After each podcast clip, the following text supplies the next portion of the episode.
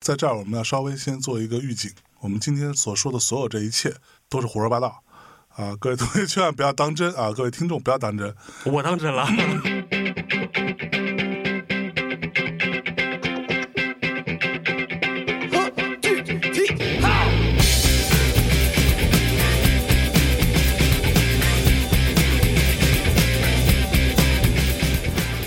大家好啊、欢迎收听《大内密谈》，我是第七嗯啊，今天由我来做这个开场，嗯，很奇怪是吧？从来没有过这样的先例，但今天就有了你连开场都 开的这么不顺，啊这么不自信吗？啊！今天啊，我要跟两位大家熟悉的滑向远方组合好像远方组合还 行。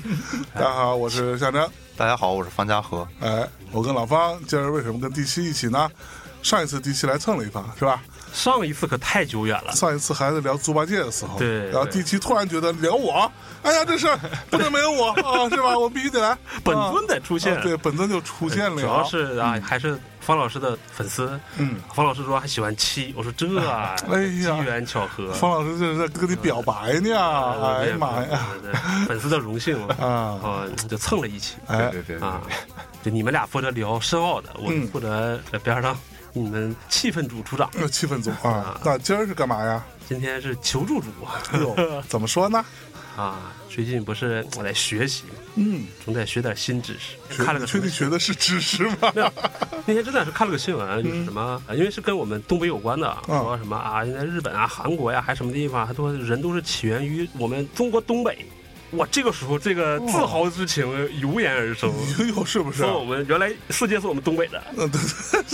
这宇宙尽头是在铁岭。嗯对，都就在我们铁，不对，我是沈阳人对，哎呦啊。然后就跟别人也聊了一下，嗯他们说。他说人类起源于非洲，我说人类起源于东北，然后人家说我，傻逼，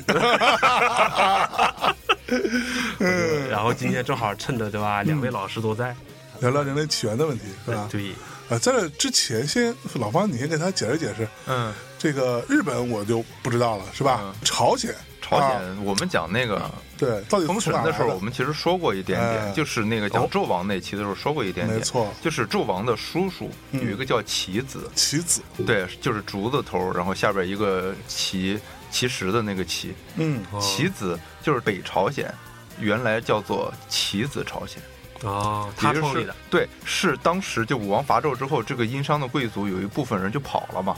哦然后基本上就应该是从东三省那块地方就迁到了朝鲜半岛上去。你看，这不还是我们东北？嗯，然后他们去的那个地方之后就觉得，哦，这个地方是一个平原地区，土地平旷，而且很广大，哎，嗯，土地也挺肥沃的，对，就叫平壤吧。平壤是这么来的，哦哦， 这么来的是这吧不？对这个不是开玩笑的，这是真的，这是真的，这个并不是单纯只在《封神》这个体系当中的，这这是史书记载史书记载史书记载，哦啊。你要这么说，朝鲜确实还就是从中国过去的，就至少北朝鲜那北边。哦朝鲜知道那边是。对啊，南朝鲜是怎么着？南朝鲜可能是美国的吧，我没说啊。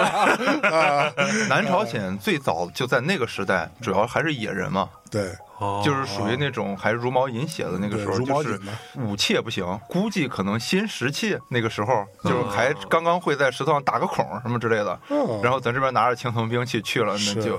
就得是输了扛不住。哎啊，，嗯，就历史上一直北朝鲜比南朝鲜能打嘛？是的，是的，对对吧？所以呢，哎，地心老师竟然是吧，诚心的发问，是吧？我们就大发慈悲啊，跟你聊聊这个事儿。那我们先聊聊这个关于人类起源的问题，是吧？嗯，看能不能一定程度上解一解啊七爷的这个哎呦哎呦胸中哎的呦小小的困惑，是吧？ 好的当然，在这过程当中呢，你也可以随时提出你的不同意见和你的疑问，啊好不好？那我先说，你先啊，我说先，说。那我呢，这个因为啊七爷提了这个问题，我也查了一些资料，啊，现在是你查查了，你知道，真的就是查资料这件事儿，嗯，就是你会 发现，不查不打紧。 对，一查深似海啊！哎呀，而且真的每一本书背后都是无数本书， 是吧？对你就会啊没错越挖越深越。挖越深。我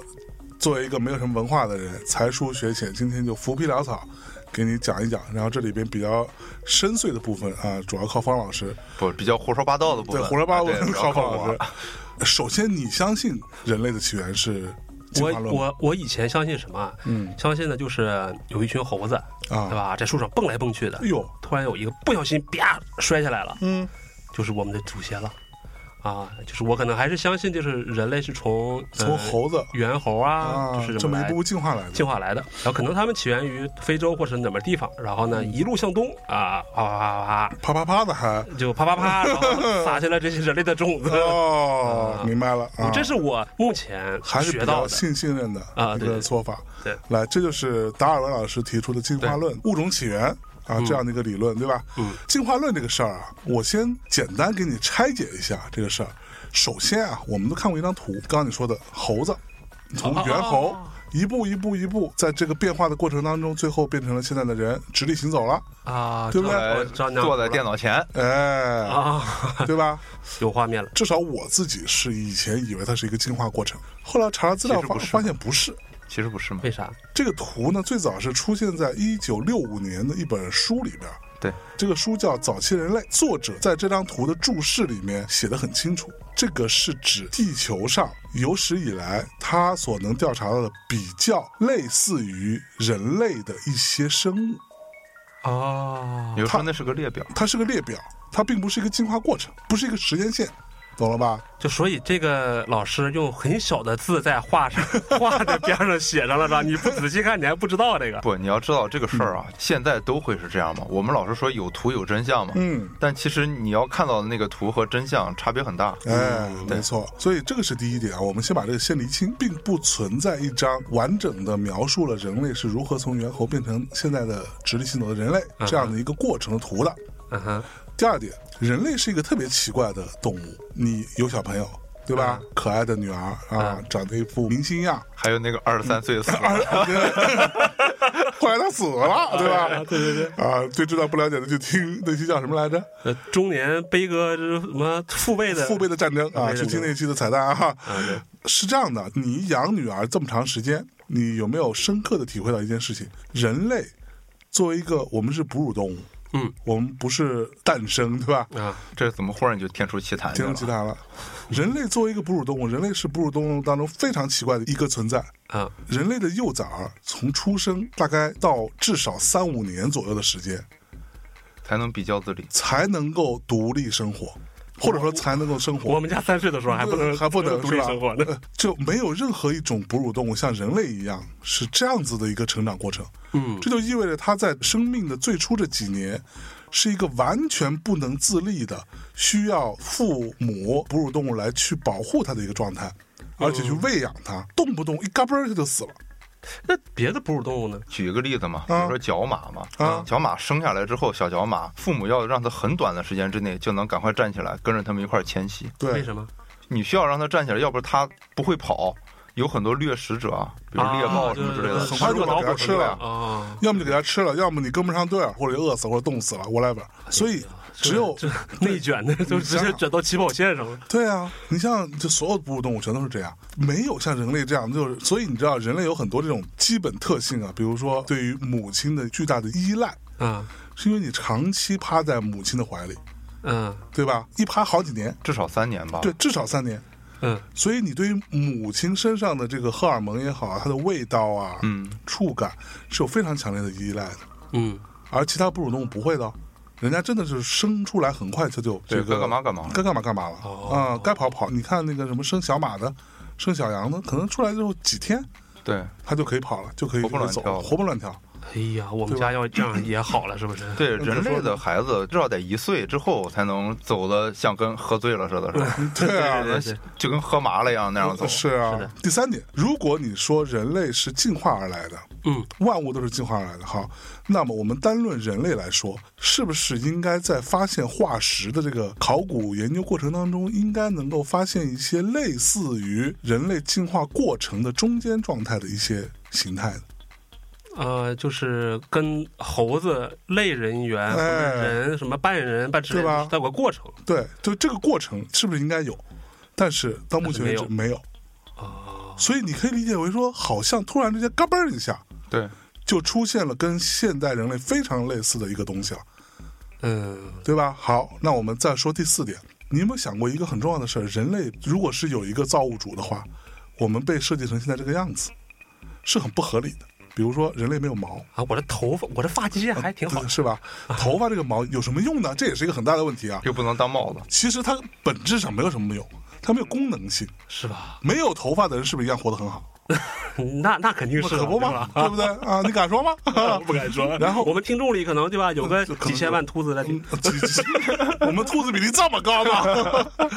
没有。现在我们那个掉发比例是挺高的，是我说的没有毛什么意思呢？就是没有皮毛。人类是裸虫嘛？对我们身上只有很细微的汗毛，嗯，对吧？哪怕是老外，那毛长得胸毛，洗碗布似的，老百姓对，咱们洗碗不用布是吧？对直接拿隔蹭蹭蹭蹭一蹭蹭就完事儿了。。你再琢磨琢磨，我们就以你这个并不专业，但是呢，哎，你也读过不少书嘛，你脑海中一想啊，从远古从恐龙到现在，地球啊这个环境出现过好几次那种特别特别冷的时候，嗯，冰河期冰河时期，嗯对吧？但是没有出现过特别特别热到对没有过，就是 BBQ 是吧？啊对到 barbecue 了，对，就是那《三体》里可能有啊， 但是我们地球上其实在这个我们目前考古的记录当中是没有的。嗯，那如果是以进化论的角度来说，那人类难道不应该进化出皮毛出来吗？保暖这是嗯，很重要的需求。自然界中很多很多动物都有皮毛吧？对，对，而且这个皮毛很大的程度是用来保暖的，是的，对吧？皮上面有毛，下面有这个脂肪层，对，用来保暖的。我们现在只有脂肪我们现在只有一层薄薄的皮和脂肪，啊，就厚这厚个的脂肪，对这个是不是不太合理？不合理，对吧那我怎么然后我我怎么是个不好笑的东北胖子嗯，呢？对啊，而且你作为一你个要胖子，你不好笑，你而且你机就嗯是器有老师，罪你要知道，就是有一点很有意思，比如说狮子，嗯，我们把它养在一个很小的空间里边儿，它没法很剧烈的运动哈，嗯然后你每天给它吃的特别好，有时候就吃这种状况，嗯，它的肌肉量不太会掉。是如吗？果把我们关在一个小空间里边儿，每天喂特别好，我们就会把那个空间撑满。就很快就变成地气老师这样子，哦你，琢磨琢磨。狮子这嗯就么好呢？不光是狮子，不光是基所本有的所有哺动乳物基动物本上都是不，但是你看那个狮子、猴子也这样，对，所有这种都这样。但是猫呢，因为我看很多就是那种什么别人家喂的那种猫，特别肥。对，嗯你给它洗完澡之后再看嘛。可能就会哦，好很 多，它的肌肉跟脂肪的比例是会有一些变化，啊，但它但肌肉不会下，它不会下滑到那个程度。范老师说的这个重点就是，人你如果不去从事体力工作，嗯不运动，你光吃光喝，你的肌肉量会迅速下滑，哦啊，甚至会出现肌肉萎缩的情况。对嗯，这个也是其他的哺乳动物是不太有的。是吗？对啊，对啊你刚刚不是说了吗？然后包括狮子、包括猴子这些，其实都不会有的。对，它会多长点肉，但是肌肉还是在的。你想嘛，力量还就在是我们就拿家猫做一个最简单的例子嘛。有些家猫吃的也比较胖了，咱们别说那个胖的，完全连腿儿都已经伸不开的那种哈，就是吃到很胖的状况下，它从地上跳到一个柜子上，轻轻松松。嗯，哦，对对对对，不对？我们你跳一 试天天试，你跳一试今试。天让我跳，我跳不动。嗯我们天天锻炼，你让咱现在跳上这个桌子，就原地跳上这个桌子，可能性不大。对呃，对，就包括如果说人类是进化来的，嗯那原则上，那人类的速度应该越来越快吧，嗯，对吧？或者说速度至少不慢嘛。嗯，但是人类的奔跑速度其实是很慢的，是就是我们讲的是说，跟其他，比方说，跟跟其他动物比起来，你的长时间奔跑速度是很慢，而且耐力是比较差的。对对，三五分钟，你能够持续一个比较高速的奔跑，对，但很快你就不行了。比如说我跟我们家狗跑出去的时候，对，那肯定是他们家狗变赢。成狗遛你了对，基本上都是狗遛我。对啊，你要这个的话，它是不是也不太符合自然选择的规律呢？就是人这么弱鸡这么弱鸡，啊，居然还是进化来的。对。然后你再琢磨一个事儿，这个是在《物种起源》这本书里边有讨论到的，嗯，就人类啊。这个肤色的问题是没法用进化论来解释的，啊啊，就是有黑人，有白人，有有黄种人，黄种人有棕色人种等等啊嗯，whatever，这种肤色问题是没法用进化论解释，这是达尔文自己也说了。我来说一个小研究，这个是真实的研究。我们长得比较扁平嘛，嗯然后欧洲人长得比较立体嘛，嗯但是从那个抗寒能力上来说，就东方人的这个长相，尤其是蒙古人种的长相更容易抗寒。我们长得扁平的一个很重要原因就是脸上的脂肪，这些脂肪在高纬度地区不会让你冻碎眼球。哦，哦，如果就是我们现在跟老外一块儿穿的比较简单的衣服去北极探险，他走到一定程度，眼球就冻碎了。嚯，我们这么不会惊我悚们不我们不会，哎，就眼球这里边是玻璃体啊，嗯，啊，达尔文自己也说了说，哎，这个可能是某种造物的选择，对啊，他背叛了组织，他居 然相信造物你者。琢磨的你是要知道，我们看达尔文的《进化论》这本书，其实我们接受的真的是物种的进化吗？我们接受的更多的应该是“物竞天择，对，适者生存”这句话。是啊，这本书之所以可以如此的有影响力，很重要的就是因为这句话。嗯，他的这个书成书的年代来看，不就正是资产阶级崛起的时候吗？嗯，之前皇权年代的时候是君权神授，嗯，到这个时候资产阶级要上位，嗯他们要有更大的政治话语权对，他们要能管理整个社会，他们也要有一个理论啊。他们的理论是什么？正是达尔文的这个“物竞天择，哦适就者这一切是自然规律。对，如果说进化论是合理的，嗯，那请给我解释一个物种，叫长颈鹿。为啥？我们以前说长颈鹿为什么会存在呢？我记得小时候是这么说的，是它都来源于鹿嘛，可能是在大陆漂移板块的时候，就有一批鹿嗯留在这边了，然后有一批鹿跑到那边去了，然嗯后那边那个可能树上植物都在高的地方，啊，导致它每天都在够够够够够，然后就这么就变得脖子就长了。好啊就这么这是我以前学到到的对？吧？好，他的问题来了，嗯，你告诉我什么地方会有只在树尖儿上至少七八米吧那种地儿有树，而底下没有草？海南是吧？对，这就没就没有这种地儿啊哦，没有这种地儿，对吧？然后第二点，你知道长颈鹿它这个构造，巨长的这个脖子，嗯，以及它那个很小的那颗头，它在中间要去让血液产生循环，嗯，你的血得循环到你的脑门儿再下来，对吧？心脏的压力得有多大？得有多高的这个就它有个泵儿，直接把这这个泵儿？血对啊，啊对，然后同时你的血管承受的压力得有多大？嗯，这个中间会产生一种极其微妙的平衡，才能够使得长颈鹿能够生存下来。嗯，但是问题来了，如果是自然选择物竞天择的话，这种生物难道不应该早就灭绝了吗？就活得挺累的，是吧？它不太容易活吧？它的身体构造要这么复杂，同时你看长颈鹿也跑不太快。你玩过吃鸡，吃建模啊，这个模型越大，啊，你被攻击的可能性就越大，对吗？那是啊对啊嗯吧？我拿一个枪扫你，跟扫一长颈鹿，是不是长颈鹿更容易被我扫 到？啊你，琢磨琢磨这事，因为它那个面积大呀，那那么长一条，对吧？头那么大，肚子啊、腿什么的对里面很小，嗯不合理嘛？听起来好像进化论不太能够被论证。而且我一直想说的一点是什么呀？嗯，如果进化论是对的，嗯我们反推一件事儿，那现在存不存在进化过程当中的某一种人？哦，对，啊，就是以人为例是吧？因对，为哎可能就是你看，我们是现代人，对吧？嗯我们如果区别于之前的古猿人，包括那个尼安德特人，包括更早的智人，还有什么南方古猿暴氏种这些人嗯之外，我们叫现代人种。嗯，我们现代人如果按照进化论的话，那肯定有一个下一个版本，二点零版本吧？对，嗯那有没有一点五？啊，就是对正在正在进化入的呢这么一对，就我们这么团结的齐头并进吗？对，是不是不太合理？嗯你就想想，甚至从人类有文明记载到今天，我们已经过了多少年了？几千年了，对，那这么长的时间，难道人类没有一丁点进化吗？对啊，现在看四看五，千年，没有进化哟。哦，你你说的这些，我还真的以前还真没考虑过。嗯，对所以人是这么弱鸡的一种生物，然后人按照这人的太弱了，对， 然后跑也跑不快，然后每天都得吃东西，嗯嗯是一顿不吃饿得慌， 嗯，动不动低血糖了，馋得慌吧？那然后渴了啊，累了，哎呀啊，我们从猴子进化，或者是进化论，或者什么这些起源说法都说不通。嗯，那我们人类到底是怎么来的？就还有别的说法吗？有，我们今天都跟你是吧，准备好了。啊，查了一些资料，哎呀呀，各位同学，我查了一些资料啊，接下来都是资料啊。看到过有这么一种说法，嗯，这个我觉得一定程度上能很好的解释了刚才我们所有的这些疑问，啊，就解释了人为什么这么弱鸡。哎，也包括人为什么会长成这样子。这种理论在当今也比较流行的一种阴谋论，说人类啊，他妈是外星人创造的。啊，这个也很多说法，很多说法，对吧？对啊然后这个就被通称为外星人创世论啊啊啊。我们先从人类的历史可以简单的找到一些小佐证。首先，我我先考你们一个问题：人类目前我们可考的，嗯，最早的文明起源来自于哪里？啊，非洲吗？不是，两河流域，美索不达米亚哎啊呀，，这个词熟不熟？周杰伦啊老 老艺术家曾经在他的歌里提过，他没唱的歌就没听过这个词儿了，是吧？啊，就美索不达米亚这个地区，啊，有一个文明叫苏美尔文明，是目前我们可考的人类文明最早的起源。哦，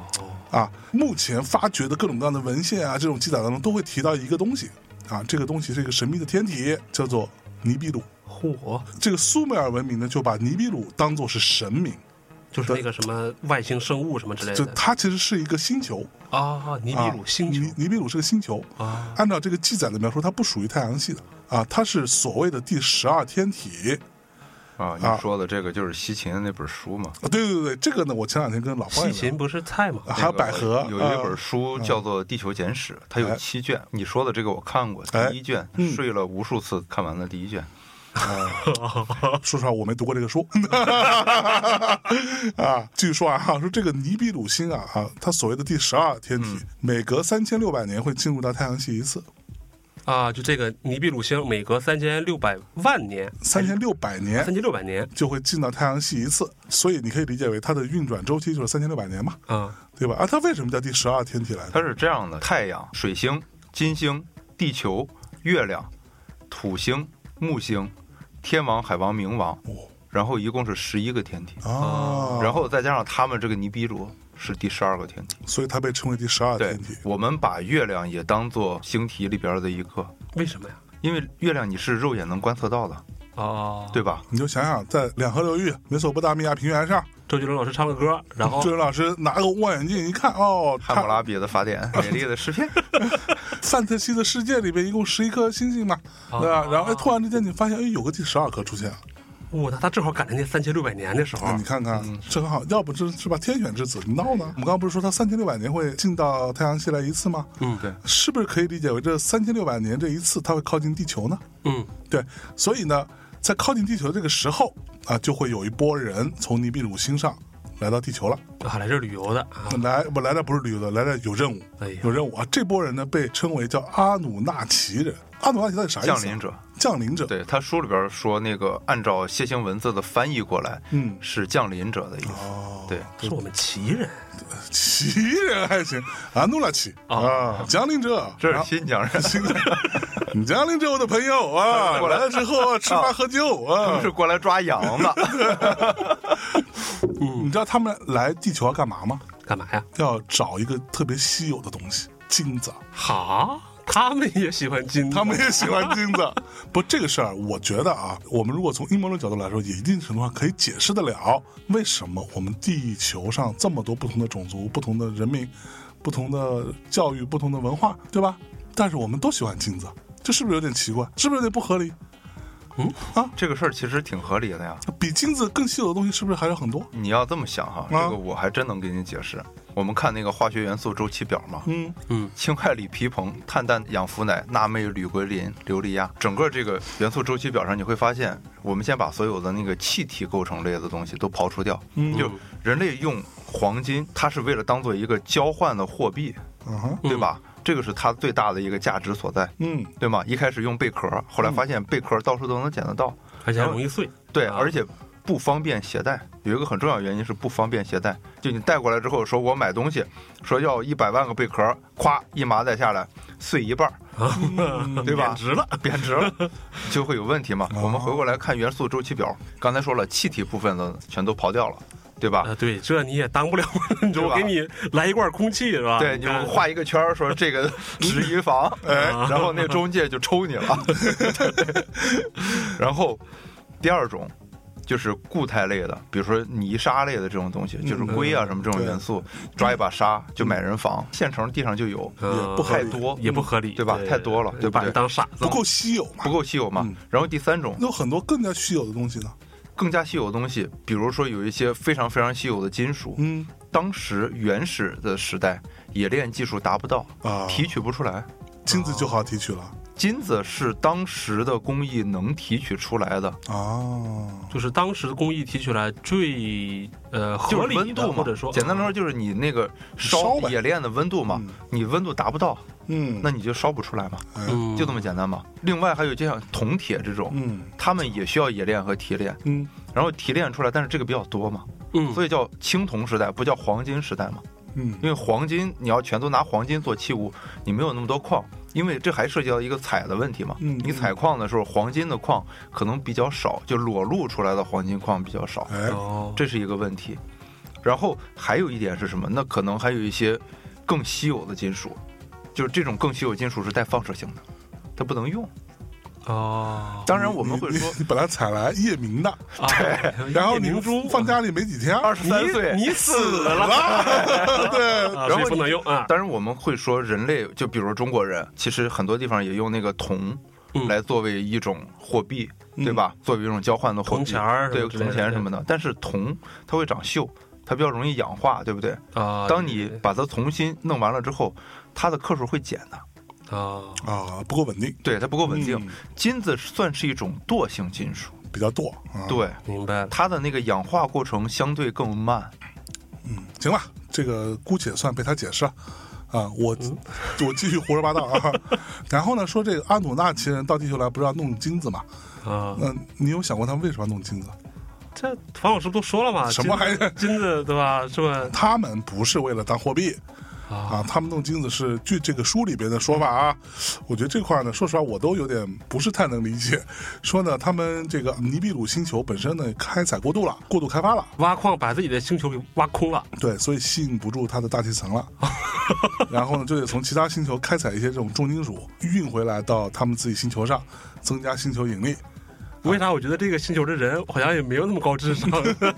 不，如果说这个东西是可行的，啊，或者说最简单的一个处理方案，那我觉得未尝不可。啊，对？吧？靠近地球一看，哎，这地面上有不少黄金啊，嗯我们就过来把这事儿给办了，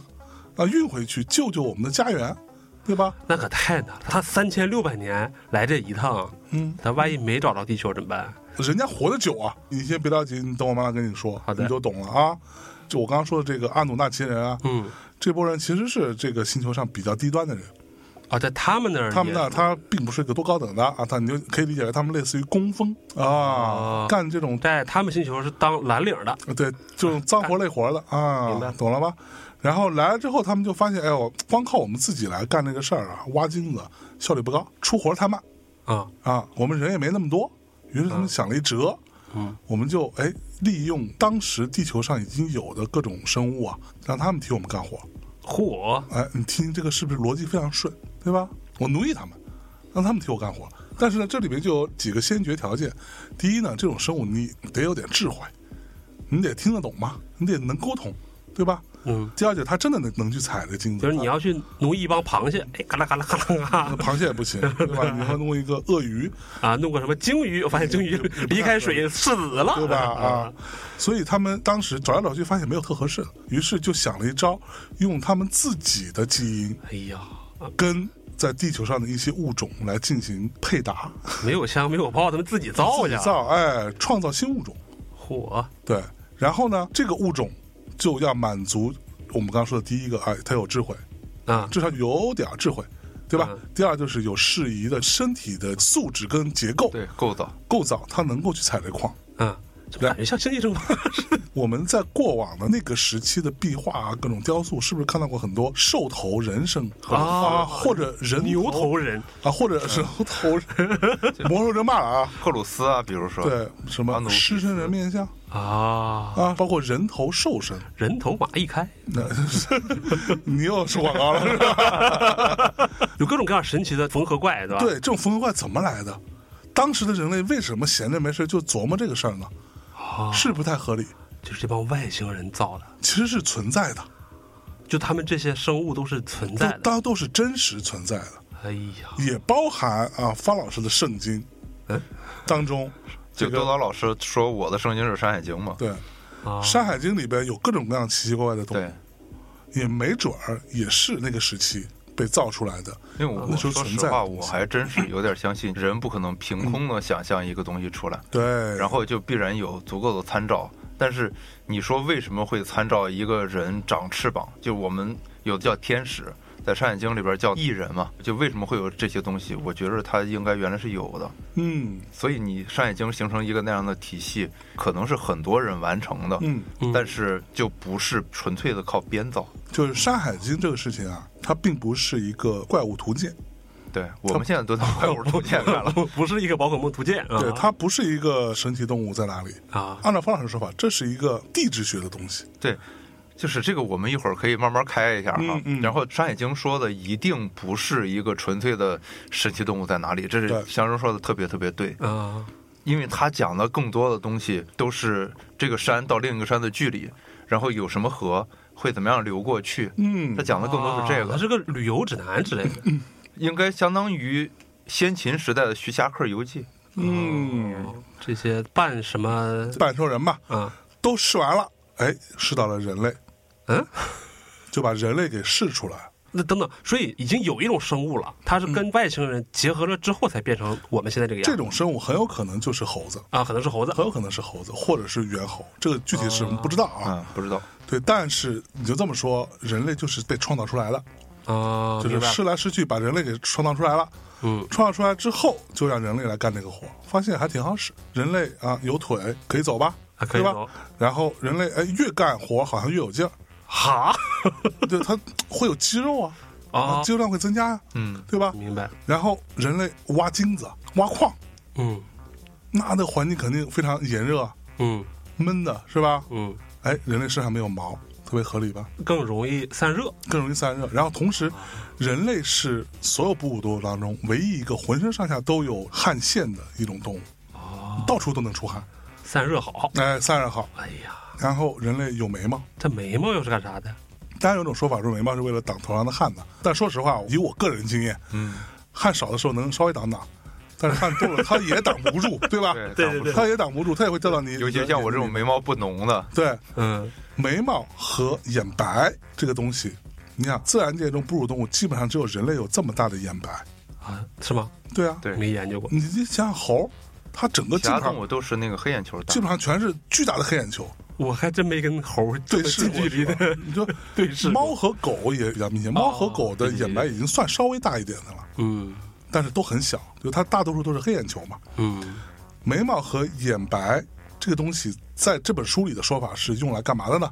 干嘛的呢？做表情的，啊做表情包的。对，做表情哦啊，可以通过眉毛的角度跟眼白来判断你往哪看，你的一些情绪是用来沟通的。啊，你一边搬着东西，你一边用这个方式沟通。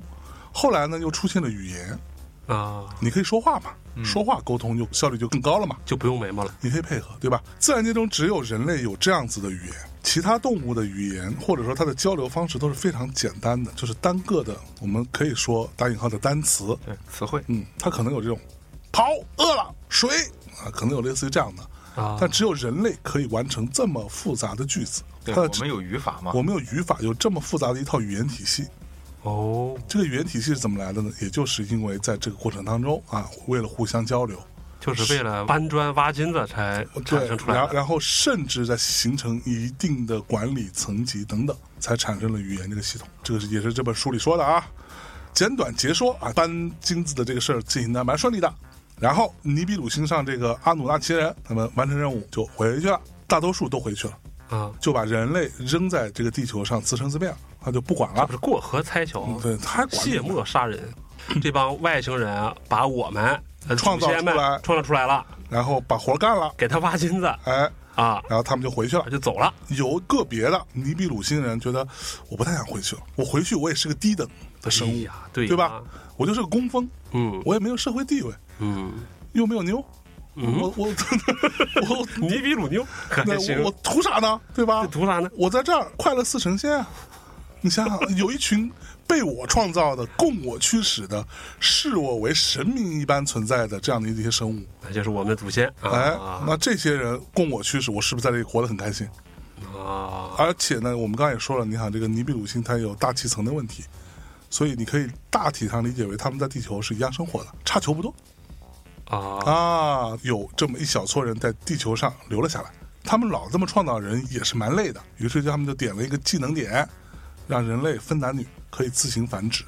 啊！就是以前人类是不分公母的，对，然后哎，干脆让你们分分公母，然后你们可以自己啪啪啪，他们可真会偷懒儿是吧？嗯对，就可以本来生他生们小的了。本来应该他们干的活儿，他们不干，然后他们造出了我们的祖先。没错，但是这么一造之后，你就发现哇，这个人类的数量就成几何倍数增加了。嗯所以到绝大多数的阿努纳奇人走了之后，嗯剩下的这一些就发现啊，这个数量确实很难控制。于是呢，他们要做一件事情，就毁灭掉其中的一大部分，就有了大洪水。 啊，这个这个好好跳跃啊，这怎么这这不跳跃，这大洪水就是他们干的事儿啊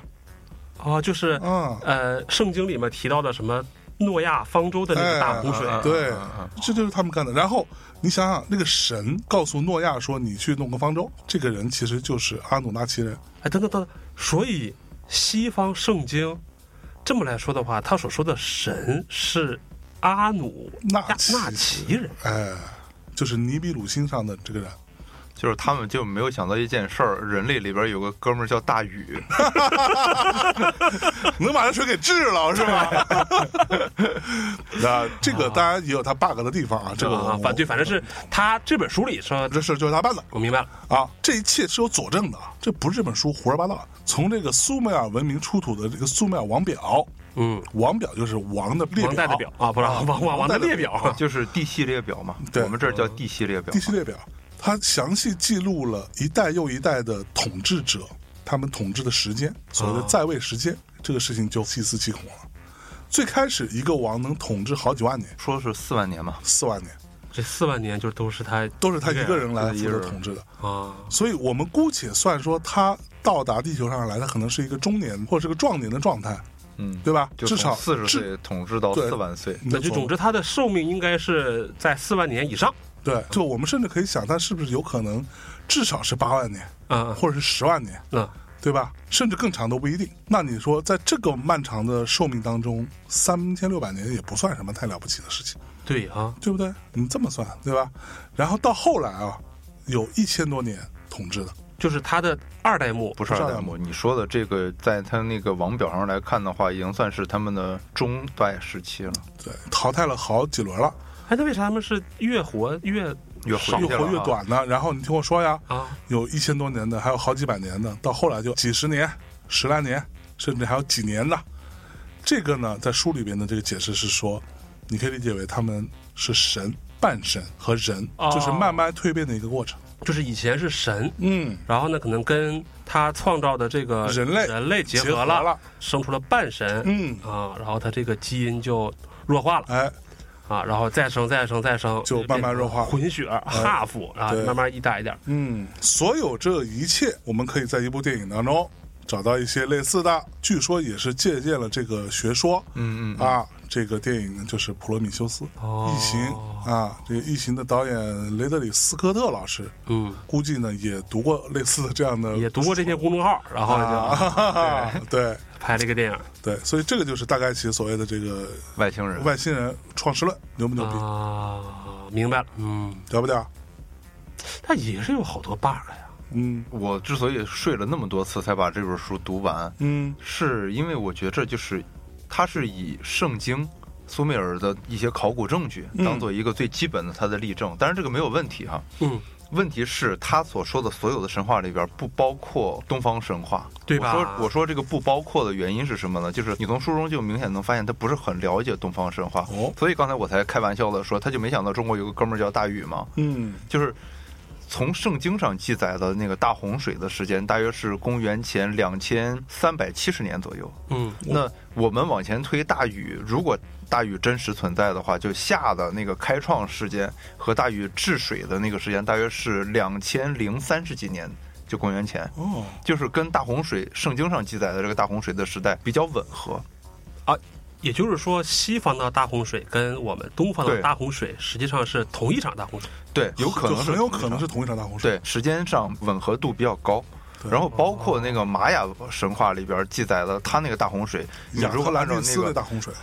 你要按照那个玛雅历去推算的话，也差不多是公元前两千多年左右那个时候的事儿，就都在这一个同一个时间段上。但是就有一个问是题，不是细思极恐？细思极恐，对，那个害不害怕你？我浑身鸡皮疙瘩都起来你了。慌不慌？嗯，今儿我们就把地心老师给忽悠瘸 了。但是你你说要知道有这么一个问题，就是神有很多别的办法。就我看他的这个书的时候，《地球简史》这个书的时候，我就觉得就是你想把人灭掉，有很多办法，比如雷暴，是不是更简单？ b 比 Q 了，对，b 比 Q 了吗？或者像什么灭霸，嘣儿啊，对， 就详就解是这是第一啊 个他啊们。技术可能也没有这个也估计没到这一步。他这本书里边说了一个东西，就是他用很多苏美尔的那个出土的泥板，这是一个艺术上的证据嘛，就有图有真相嘛。嗯然后你用一个泥板，这个泥板上画的那个神呢，在一个长方形上面带个尖儿的那样一个房子里边，啊，他说这个东西是他们降临到地球时候乘坐的飞行器，就是火箭，啊，就你是看看火，箭，而而且且火箭啊他还引用了那个吉尔加美什的诗，然后就说吉尔加美什他是那个苏美尔的列王之一嘛，然后他曾经去到过天国，并且带回过那个生命果实的人，哦然后但是后来就在路上又把生命果实掉了，所以他最后没有得到永生哈。哇我词汇量太多了，我有点儿有点拿到那一刻，拿到那一刻，嗯，就直接先干了，先吃了，就不就他没完干了这吗个事儿嘛你，看然看后这是吉尔加美什在诗里边就说，他到了那个神的那样一个控制范围之内，向神献了祭，然后向神打招呼说他要去天国，神就把他指引到一个地方。嗯书中说这个地方其实就是他们那个火箭发射基地嗯，啊。然后到了那儿之后，吉尔加美什就看到那个火球腾空而起，死亡之雨降下来什么之类的这种事儿，嗯大地都在震颤。书中的解释是说，吉尔加美什说的这个诗是一个火箭发射过程。嗯，就是啊火球腾空而起，就是火箭喷，点火了，对，啊 点火喷了嘛。然后那个那当然大地会震动，然后对声儿也很大嘛。对然后死亡之雨，就是因为你烧了很多那个旁边的土什么之类的，就扬尘起来，那些扬尘不都被一个高温烤过了嘛，嗯所以它就变成黑色点儿，慢慢降下来了。啊啊，，这叫死亡之雨，对，叫死亡之雨，他用这个方式去解释的。然后他还解释，因为我也专门去过伊朗，伊朗有个地方叫波西伯利斯，嗯我这个地方真的值得一去。嗯那块儿有那个大流士、居鲁士他们的墓。嗯其实波斯文明就是承袭于他们之前我们所说的巴比伦，还有那个苏美尔这个文明，他们是一个系列下来的。哎，在这个文明体系里边，有很多那个人头哎长牛身子，哎然后带那个鸟的翅膀哎反过的这来了是种吧，对，有这种神，就是各种说都有，他们说就是这种神其实是那个埃及狮身人面像的源流。嗯，哦就狮身人面像是源流于此的。对然后在很多壁画上呢，他们就会看到很多那个，就神和人很好分，人就像我们这样披着头发，然后穿的比较简单的衣服。嗯嗯啊，大约是这个样。然后神呢，也是穿着比较简单的衣服，但是戴着一个牛角那种感觉的帽子。嗯，牛头人对吧？又是牛头人，哎，然后很有意思的是，西秦说他戴的那个不是帽子，他戴那个东西是头盔。就宇航员来这儿要戴头盔的。哦，啊他哎是这，么解释的哦，这时候再想一下那个普罗米修斯。普罗米修斯好像嗯也是里边上来也有也有头盔的事儿吗头？盔对不对？那个在洞穴里发现那那个宇航员的遗迹，就是巨人一样存在，头上也戴头盔。开篇你还记得吗？不记得了有一堆巨人，我看过那个嗯吗？对？吧？有一个巨人就喝下了一个黑色的药水，然后他自己就就化成骨头那样就掉碎了，啊。然后就融入山川大河当中，跟各种东西结合起来，就变成了。啊，这不就是你刚才说的那个？对啊，这是《普罗米修斯》里面拍的画面吗？但我觉得它不合理的地方，第一个就是火箭嘛，他刚才这是他书里边说的论据，嗯啊，但我不觉得很合理的一个原因就是，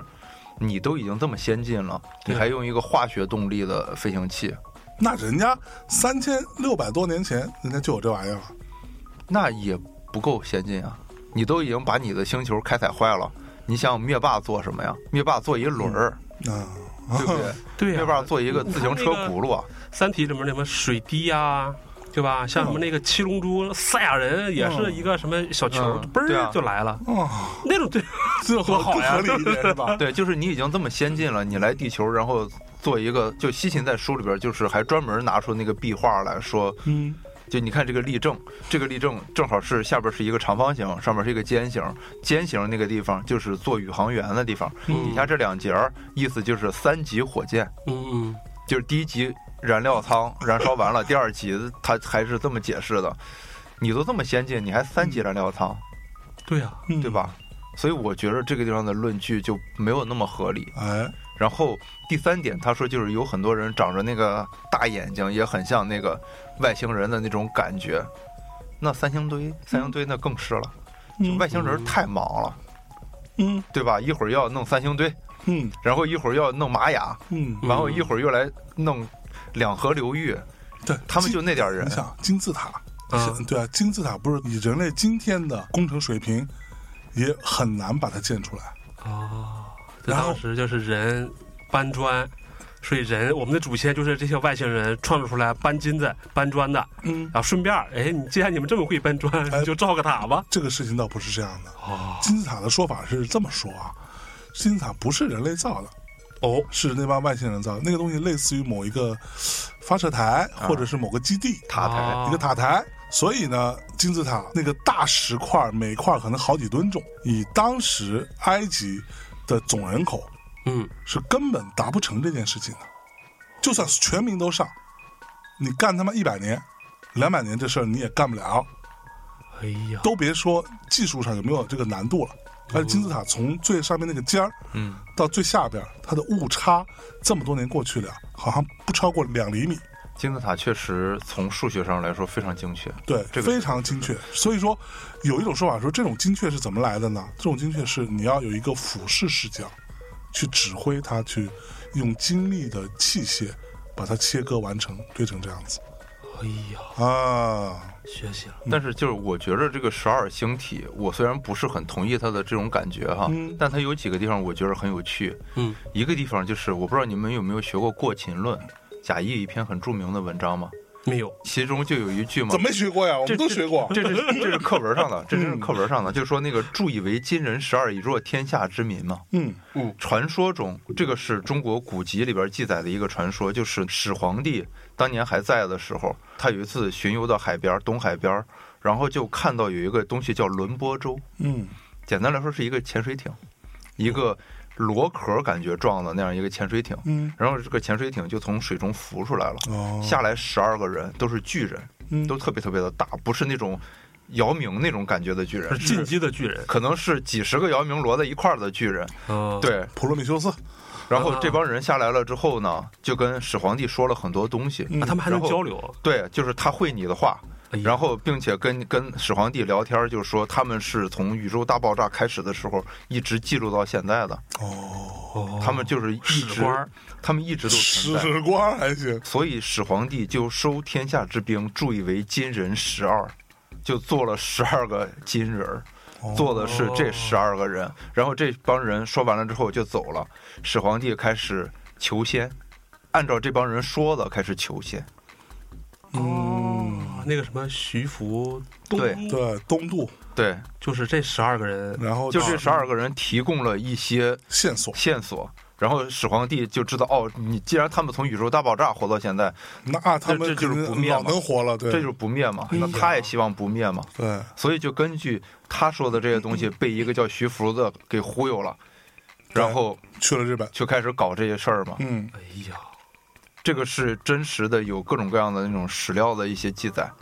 当然哎这是，不过传说性质的。后来说徐福其实也没去到日本，徐福不是遇到那个猴儿拔金箍棒馋了 吗？对，你们想东海就像什么？东海就像一个浴 缸，当你把塞儿拔了的时候，哎，徐福正好在那儿，就沉哎了，呀，对啊，就吸进去了。对时间线都交织在一起。对，对看你看，算明算，白真是能在一块儿。所以这是第二种，就属这第二于种不外星。对外星人创造，但是第二种这里面有一个，我觉得我们不用花太多时间，但是这不得嗯不提的一个东西啊，就是这阿努纳奇人到底长什么样子？这里边有不同的长相，嗯，其中有一种说法呢是说，哎，也是啊，从目前这个美索不达米亚文明当中，会发现了一些看起来很像是阿努纳奇人的雕像的东西、嗯啊，包括一些壁画啊，这些雕像当中有一些长得有点像蜥蜴，直立行走的蜥蜴，你要说说那个都市传说了，看对来蜥蜴人的故事。蜥蜴人你总听说过吧？没有啊。没听说过啊？蜥蜴前人是什么人？蜥蜴人就是一种长得像蜥蜴一样的，不不啊不，是他已经说的很清楚了，你对就想想就蜥蜴能嗯和人啊这样的一种融合体。啊，啊，前一阵儿那个扎克伯格老师嗯啊，不是一直被大家在诟病说他长得很像个机器人嘛？对呀，然后也有一种说法，长得他其实就是蜥蜴人嘛，嗯就他有那种图片，他的眼睛瞳孔，你看过《蓝哥》吗？他没一看个过动画片儿看过呀。啊，真不就蜥蜴人吗？大概就是那样。啊，就他的眼睛瞳特别凸那种。对，不就他的瞳孔是竖起来的，细细的，啊，蛇。就像蛇蛇一样蛇一那样种蛇一瞳样孔，你懂了吧？懂了。所以蜥蜴人是是这么回事儿。那当然也有这种说法说，其实他们也是大概是在十万年前来到地球上的。这是第二种所谓的这个外星创人论的这其么一实个。它跟外星创世论是，我觉得是一脉相承的，啊，也可以说从那来的嗯啊。就说有一波人啊，后来他们其实就是蜥蜴人，蜥蜴人他们的根儿其实也是阿努纳奇，懂了吧？啊，懂了懂了。然后呢，这帮蜥蜴人，哎这个当中就有一个很有趣的说法了哈，说这个神话当中啊，就是我们中国神话当中，哎，女娲这个不得不提，对吧？对，女娲老师其实就是蜥蜴人，有这么一种说法。我人首蛇身是因为对，古人所定义的帝王之相是什么？大口、龙准和日角，这个被称为龙颜，翻译过来就是说嘴巴很大，大嘴。啊啊，就非常高耸的这个鼻梁，隆起的额骨，啊，这样一张非常怪异的脸，被称为是标准的龙颜当皇帝的料。那这个人是啊我不可以是给你可以普及说一个哈，这就是蜥蜴人的样子？我可以给你普及一个你说的这个东西，这哎个东西在相书上叫伏羲骨，哎呦，伏羲骨的意思就是你额丘，就嗯额头这上有两个丘嘛，啊，然后这个上稍微高一点的，嗯，然后鼻梁很直挺，然后脸呢会稍微比较瘦小一点，嗯就不是方脸儿的人。然后这种长相有一个，就是这是从相书上说的伏羲骨的一个基本描述哈，嗯那还有很多很复杂的地方就不说了。张震就属于伏羲骨，哦，张震是就是台湾那张震，嗯，哦不是讲故事那张震，哦， 对我我以为顾里年少年对对对，嗯 就是他就有点那个伏羲骨的哦，有长点相这，意思。对，但你想想，如果再比他夸张一点，会不会像蜥蜴？有没有？如果他嘴再大一点小龙人儿，啊，对，小小龙人儿还 行，小龙人儿我觉得他们也是蜥蜴人，头上有犄角，嘿嘿。就不告诉你嗯啊。然后呢，这个蜥蜴人当然有各种各样的传说，这也是今天比较重要的一个都市传说嗯系列，对吧？说呢，蜥蜴人因为呃当年他们的文明是非常发达的，啊，然后呢，他们跑到地球上来，是因为也是受到了各种其他文明的攻击嗯，啊。虽然他们还有在其他文明还有其他文明，好吧他然们后打呢，了哦说其他文明就非常多，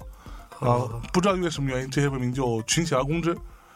然后蜥蜴人再强呢，也是吧双拳难敌四手，啊，干不过。哎，为了逃避被整个种族灭绝，跑到地球上来，首先先渗透到这个苏美尔文明当中去了。啊完了呢，又悄悄地扩散到地球上的各个角落，帮助当地的人类建立起了他们自己的文明和王国。一直到今天，他们还是巧妙地隐藏在了人类社会当中啊啊啊！然后阴谋论者呢是认为呢，目前整个人类社会是被蜥蜴人控制的，所以呢，有很多类似于什么光明会啊、共济会，对吧？嗯都是蜥蜴人创造的组织这。这我也是听说过也，听说过吧？然后甚至有很多听起来都不合理的事儿，比如说有一些这个国家领导人啊，举例子啊，一九八五年日内瓦峰会上，前苏联的总统戈尔巴乔夫和当时的美国总统里根嗯啊，是以蜥蜴人的手势握手的。啊，蜥蜴人是什么手势据说他们只有四个手指，啊？短笛大魔王知道吗？就他们只有四个手指，所以呢，人类以蜥蜴人的手势来握手，应该就是可能藏一个手指，具具体我就不知道了啊。反正也是被扒出来了，就包括说美元的背面真理之眼，那也是蜥蜴人的一个标志。哦，都归他们了。哎，然后你甚至把美元背面那个区域，你把它调一调，富嗯兰克林哭了，富兰克林笑了吧。就把那个区域稍微调一调，能看到一个哎很清晰的、很明确的一个外星人的脸。哎呀，藏藏在美元背后的秘密啊，这都是各种各样的关于这个蜥蜴人的说法啊，也包含刚刚我们说什么扎克伯格啊，包括 Google 那个逼，包括那个比尔盖茨哎啊，所有乔帮主是吗？说是蜥蜴人招募乔帮主，啊乔帮主没同意， 这个做掉然了。后就给做掉了，所以死了。 嚯！哎呀嗯对，乔帮主死的冤呐！对蜥蜴人，哎，是说蜥蜴人还有一群生活在地下了，是吧？对，我觉得反正从脑洞的角度上来说，这个脑洞呢，跟藤子 F 不二雄老师比起来，嗯略差了一点儿。哦，跟机器猫怎么啊怎么说呢？，对，哆啦 A 梦里边就有嘛，恐龙人嘛，嗯，就当年地球要毁灭了，哆啦 A 梦他们就跟大雄穿回去嘛，穿回去之后拯救恐龙，把他们用那个时空任意门儿，然后给放到那个月球上去了嘛。嗯然后他们在那儿就自己在繁衍生息，后来慢慢慢慢的按照达尔文老师的进化论就开始直立行走，哎，然后就变成恐龙人了。嗯，啊，这哆啦 A 梦里边有这个剧场版啊，你看看，大型的恐龙嘛。嗯，我回去赶紧看一遍。哎，我觉得蜥蜴人儿这个还不如刚才那个阿努纳奇靠谱呢，我的感觉真的。女娲和伏羲，假设是蜥蜴人儿的话，嗯没腿呀、嗯，蜥蜴是四条腿儿，叫四脚蛇呀。蜥蜴人是这样的，啊那蜥蜴人有各种变化的形状， 对吧？他想变成什么样都可以啊。哦这过程当中他也千变万化，所以是吧蜥蜴不重要。蜥蜴也重要，它反正就是蜥蜴吧。 我来吧，反正就是很、啊就是很牛逼啊，就是很牛逼啊。啊，我个人觉着我是不太相信达尔文的那套，当然我也不太相信外星人创世这套，那你想起我比较相信神创。哦，因为我先解释一个问题哈，哎，等等，你先给我解释解释，嗯，这个神创跟外星人创有什么区别？区别很大。如果说外星人就是神呢？那我想问一个问题，谁创造了外星人？嗯，这是个套娃 问题，对， 这是个套娃问题。也就是说，嗯就我们打一个比方哈，假设是外星人造了我们，嗯，外星人造了我们，那谁造了外星人？嗯是一个更高文明的外星人造了这个外星人，有可能对嗯于，是就无限无限往后推。那最早的那个外星人就是最高文明的，对不对那？可能就是神。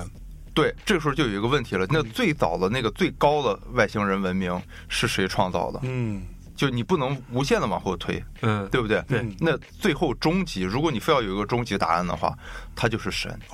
就是不可名状、不可描述的一个东西。啊，你这个说起来就是吧，克苏鲁了，你这 又这这啊不不仅仅克苏鲁啊，就是说，只有到那个完全无法描述，你连它的形状都无法说出来的那个情况下的那个，才嗯叫神嘛。嗯，哦，也就是说，是神创造所有的这一切。哎，我觉着这个从逻辑上来说更容易说得通，否则的话，那你就刚才我说这个问题，你地球老师也说了嘛，套娃问题嘛。啊，嗯就你永远都可以往前再推、再推、再推、再推、啊。是所以说神创论其实就是有一个明确的开始，它给了你一个终极的一个地方，也就是它给了你那个宇宙大爆炸的那个起点的位置嘛。嗯对啊，嗯，这是一个关键的点。然后，而且我们全世界各地都有各种各样神话的传说嗯对来说人类的起源问题。嗯，那最出名的肯定就是我们中国的这个中国人肯定都知道，就是女娲造人的这个事儿。呃对，女就娲是甩泥点的这事儿是吧？就是这个是后来人编的，最早的是只说是女娲造人，并没有说是拿土捏的人。哦，最早时候没有说这个话的，女然后娲不是拿土捏的，为什么我们去泡澡的时候一搓身上就出泥儿呢？说啊，这个我只我只能是这么说哈，这个我只能这么说，啊就是那个无论什么东西，它都能搓出东西来，都能搓出泥儿，都能搓出泥儿来，你你抓你抓着条蛇，而且你是搓管看这看个东，你是管这个东西叫泥儿，啊蛇那都叫蛇蜕嘛， 好吗？啊！你你抓个大老虎，你搓我看看那，叫掉毛，哎呦， 对吧没有没有，把他们都请到我们东北沈阳，对对不对？泡是那泡个澡泡个澡啊，来，咱个咱咱们接着聊那个，然后就是这是说女娲造人，这个大家都清楚哈。第二种熟悉的就是创世纪嘛，创世纪第一天就说创造要有光嘛，是然后第二天是空气，哎，第三天是海洋，然后第四天是星辰，嗯第五天是水里的鱼、天上的鸟，嗯，然后第六天就创造人嘛，还有那个其他的生灵万物这些动物们。哦，第六天活儿有 有点多， 第六所以就累了吧？第六今 天就休息了。对，第七天就歇了嘛。对对嗯，然后他就不会规划一下，他把所有活儿都压到第六天，我也老琢磨这事儿，你啊说创造个光得换多长时间？一天的时对，你间。空气换多久？你两这第二天你这图啥呢？然后这个是我们都知道的，嗯我们还知道就是上帝造了亚当，然后用亚当的肋骨造了夏娃嘛，嗯，对不对？对当然有这么一个种说法嗯啊，嗯有这么一种说法嘛。当然我们知道还有一个更古老的说法哈，一会儿我们再再说那个更古老的说法，只有跟我 EVA 里说的跟 EVA 有对 E 关系了。 EVA 里边的那个说法。啊对，然后又比如说像玛雅神话，嗯玛雅神话里边有一本书叫《波波尔乌》， 哎，地气老师当时说聊聊这个话题的时候，我还专门去看了一下，我们家里边有一本书。讲的就是秘鲁神话的整个源流，其实就讲到很多玛雅文明的东西哈。波波尔乌这本书里边，他是这么说的哈，就说一开始的时候，神创造了很多动物，没有人哈，没有人这个东西，创造很多动物，然后就觉得这帮太傻了，一点智慧都没有，然后就给毁灭了，就自己动手毁灭了。人不是用大洪水，就动手毁灭了，对，我觉得这种比较合理一点。就把毁灭了动物就毁灭了。嗯对，就毁灭了。毁灭了之后呢，这个时间，他们按照那个玛雅的太阳历推算过，跟这个恐龙灭绝的时间很接近。哦，就是这个书里边说就的是这个最早毁灭时间嗯哦和科学家推算那个恐龙灭绝的时间就很接近，就很有意思了，就嗯能对照上一个东西哈。然后第二次他们又创造了泥人儿，跟我们传说差不多，创造了泥人儿，嗯，结果不小心就是发大洪水了，以后又是大洪水，就是这次是大洪水，嗯就是发大洪水了给。泡了。然后泥人儿嘛，泥菩萨过江，自身难保嘛，哎呦，泥人儿就全毁了，嗯，一次性就变成泥汤了。是，对，嗯，然后黄河这么来的，你知道吗？然后第三次嗯，就觉得这个泥这个材质不太靠谱。嗯，啊就创造了木人儿，有呃用木头雕的啊，这是第三种，这是哦可以波波尔浮在屋，水上，嗯这是对，这是波波尔屋里边说的第三种就。典型的头痛医头，脚然痛后医脚，嗯你知道，这就是神其实这个这个嗯差点 意思，差点意思，然后第三种人 呢，他不崇拜神，哦，就虽然你是我的创造者，嗯啊！但是我不崇拜你，这木头这么刚呢那牛逼嗯啊！啊，然后神就火了， 火了就点到一把 火，不是，然后木头全烧着了。神就把他们变成了猴子，这个神的脑回路 也然后这又变回成猴，呃又往回倒了倒，没往回倒，人家没进化，人家直接就把他变成猴 子了哎。呦喂，啊对然后第四种是用玉米做成的，就是我们。玉米人儿玉米人，对哦，corn，对， 然后所以你知道，就是有有个乐队叫 corn 是这么来的啊，牛逼牛逼牛逼，这个是玛雅的那个创世的神话，哦哎，为什么我们是？就是因为我们皮肤是黄的嘛，所以他们叫是不是因为我们的腹肌啊？是神经病啊。这么大颗玉米吗？所以我们在玛雅人中，就我们其实是玉米人儿对，玉米人哦算是第三代人嘛，因为第一代是动物嘛，后边三代泥人毁了，木头人变猴了，嗯然后我们就是这一代了嘛。玉哎，米人儿给吃了啊，没有。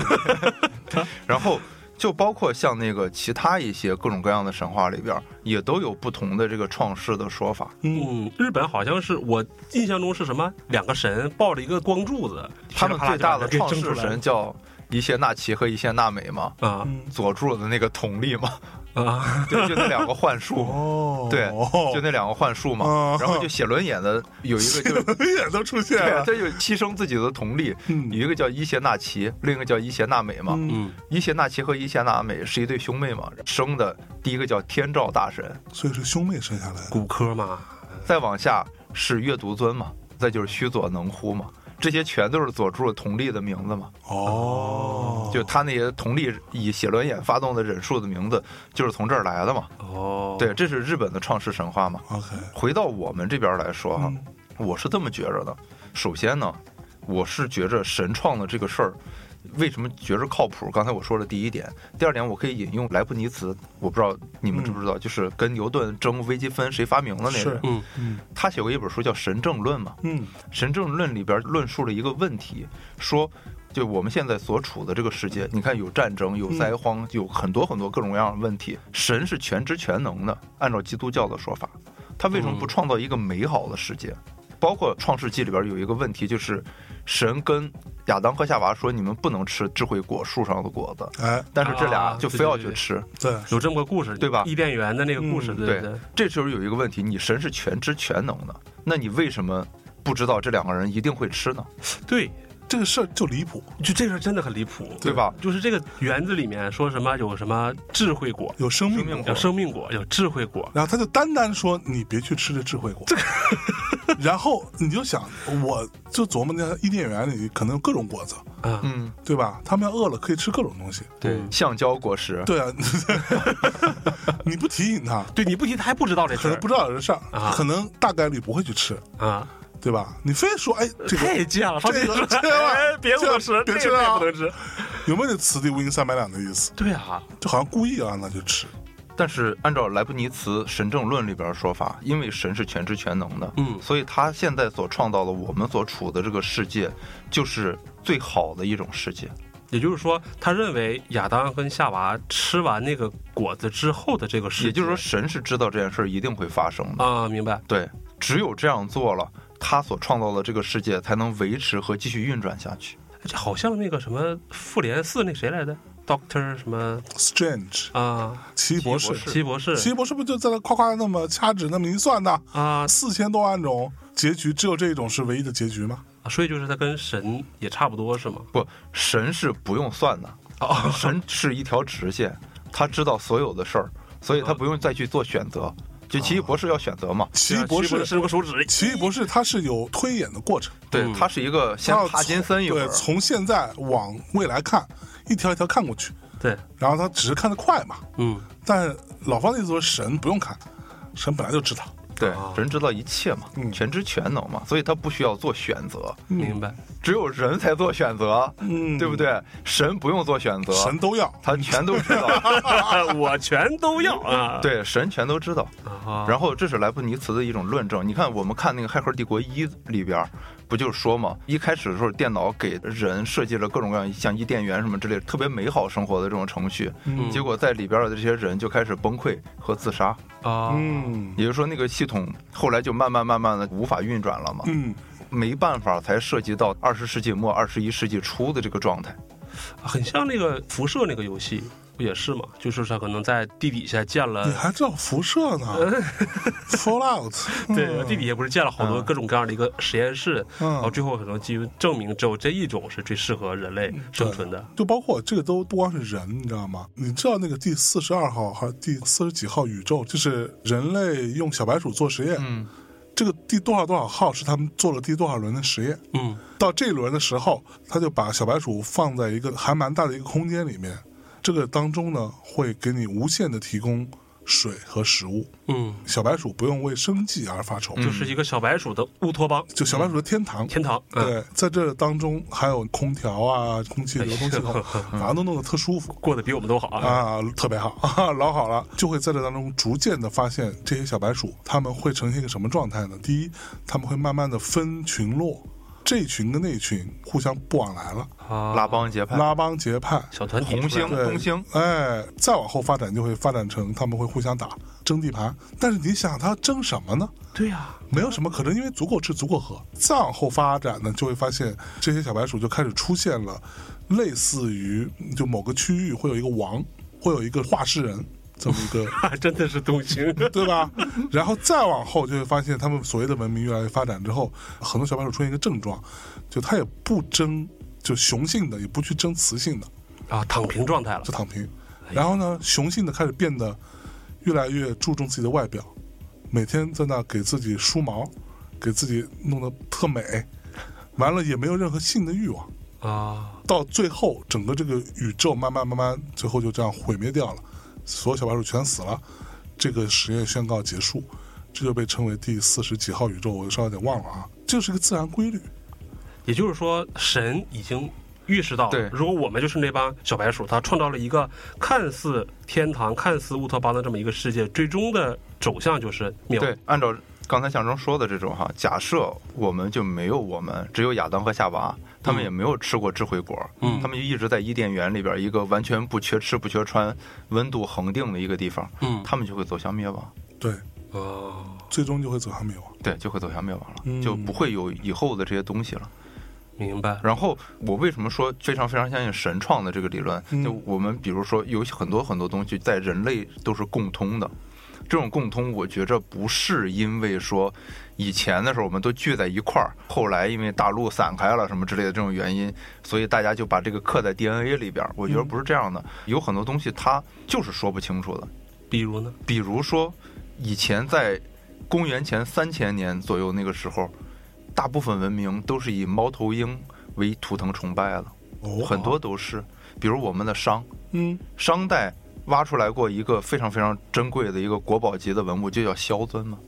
枭就是猫头鹰嘛，萧就是猫头鹰嘛，哦就是个猫头鹰形的一个尊嘛，青铜的嘛，嗯，在埃及拉美西斯二世左右那个时候，是以猫头鹰作为最高神的。嗯，哦，猫头鹰本身就是他们埃及那个象形文字里边 M 的意思，对应到英文是哦哎 M 的意思，这是一个很厉害的词儿。在世界的两边，同时在这个时候都崇拜猫头鹰猫头鹰。然后包括那包个括很多年之后，哈利波特是吗不？是超级赛亚人，他们互相结合了之后，脑门上有个 M，一个意思。 没有，那是魔啊。那是魔，那是魔斗士。磨磨磨磨磨磨，一个意思。知道，就是包括那个他刚才说的苏美尔人，苏美尔人他们原来也是崇拜猫头鹰神的，嗯哦，这是冥神。他们有一个阿努纳奇的正面的一个雕塑，是一个女神，长着翅膀。那个女神应该叫伊南娜，嗯是阿努纳奇的牧神、农神，嗯也是冥界之神。嗯，到了公元前一千多年的时候，忽然间大家就都转向了。啊怎么转呢？比如说拉美西斯二世那个时候，到他这个年代的时候，因为猫头鹰神的地位非常高，嗯所以他的祭祀就开始嚣张跋扈了。嗯，嗯，终于有一天抽了拉美西斯一巴掌，哦，就是祭司抽了皇帝一巴掌，对，就已经到这样的张狂程度了，以下犯上了，那肯定这也就太狠了。不得行嘛。嗯不得行之后的办法，那当然就是打压猫头鹰嘛。哎，于是就从一个神的地位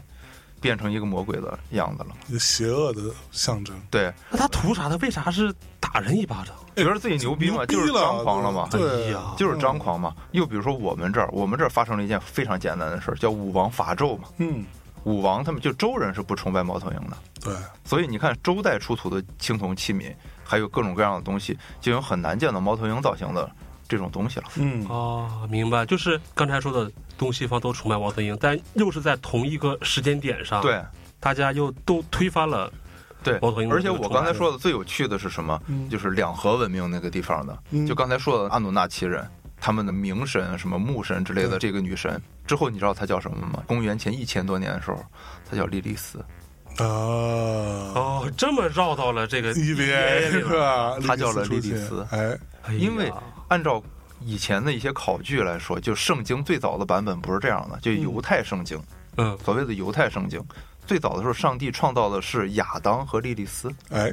哎没，错这个我们看 EVA 的时候就很知道这个对没事错儿。就莉莉丝是一个非常有女性主义尊严的人，哦，哦对，然后她呢，因为觉得不公平，后来就愤而离开了伊甸园。他为不啥是为啥不公平？在伊甸园不是吃的嗯哦好，啊因为一个做爱的体位问 题，这是圣经上说的。啊，圣经还有这段呢。因为嗯那我肯定去找一找。因为每次都是亚当在上，莉莉哦丝在下，他就觉得很不公平，他觉得他应该在上，然后亚当就说这个神就是这么说的，我就这 么办。是莉莉丝就说那我去找神理论嘛， 啊，神也是个脏直男，然后就说 我也觉得对，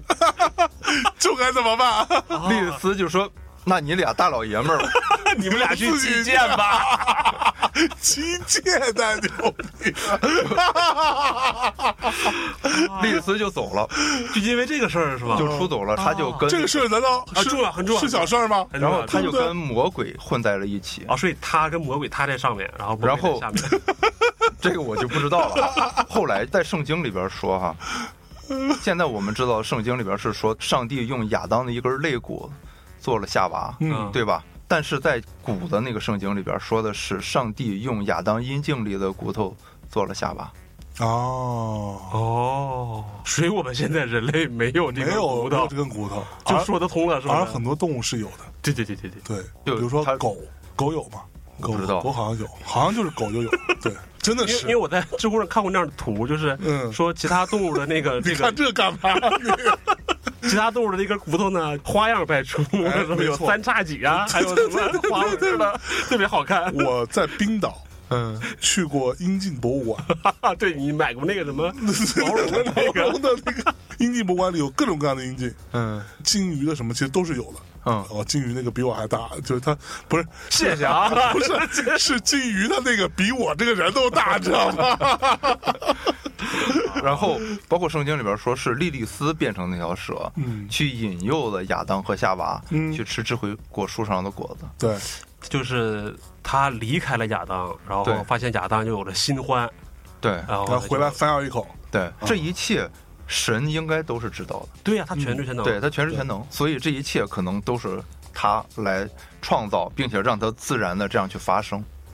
他并不是说我给你设计好这个程序，你按照我程序去走，对，他是让你自然的发生这一切。嗯哦不过这儿啊，也是我在查资料的时候看到过有这样一种说法，嗯我觉得有点意思，就说这个圣经啊是一种更具隐喻色彩的，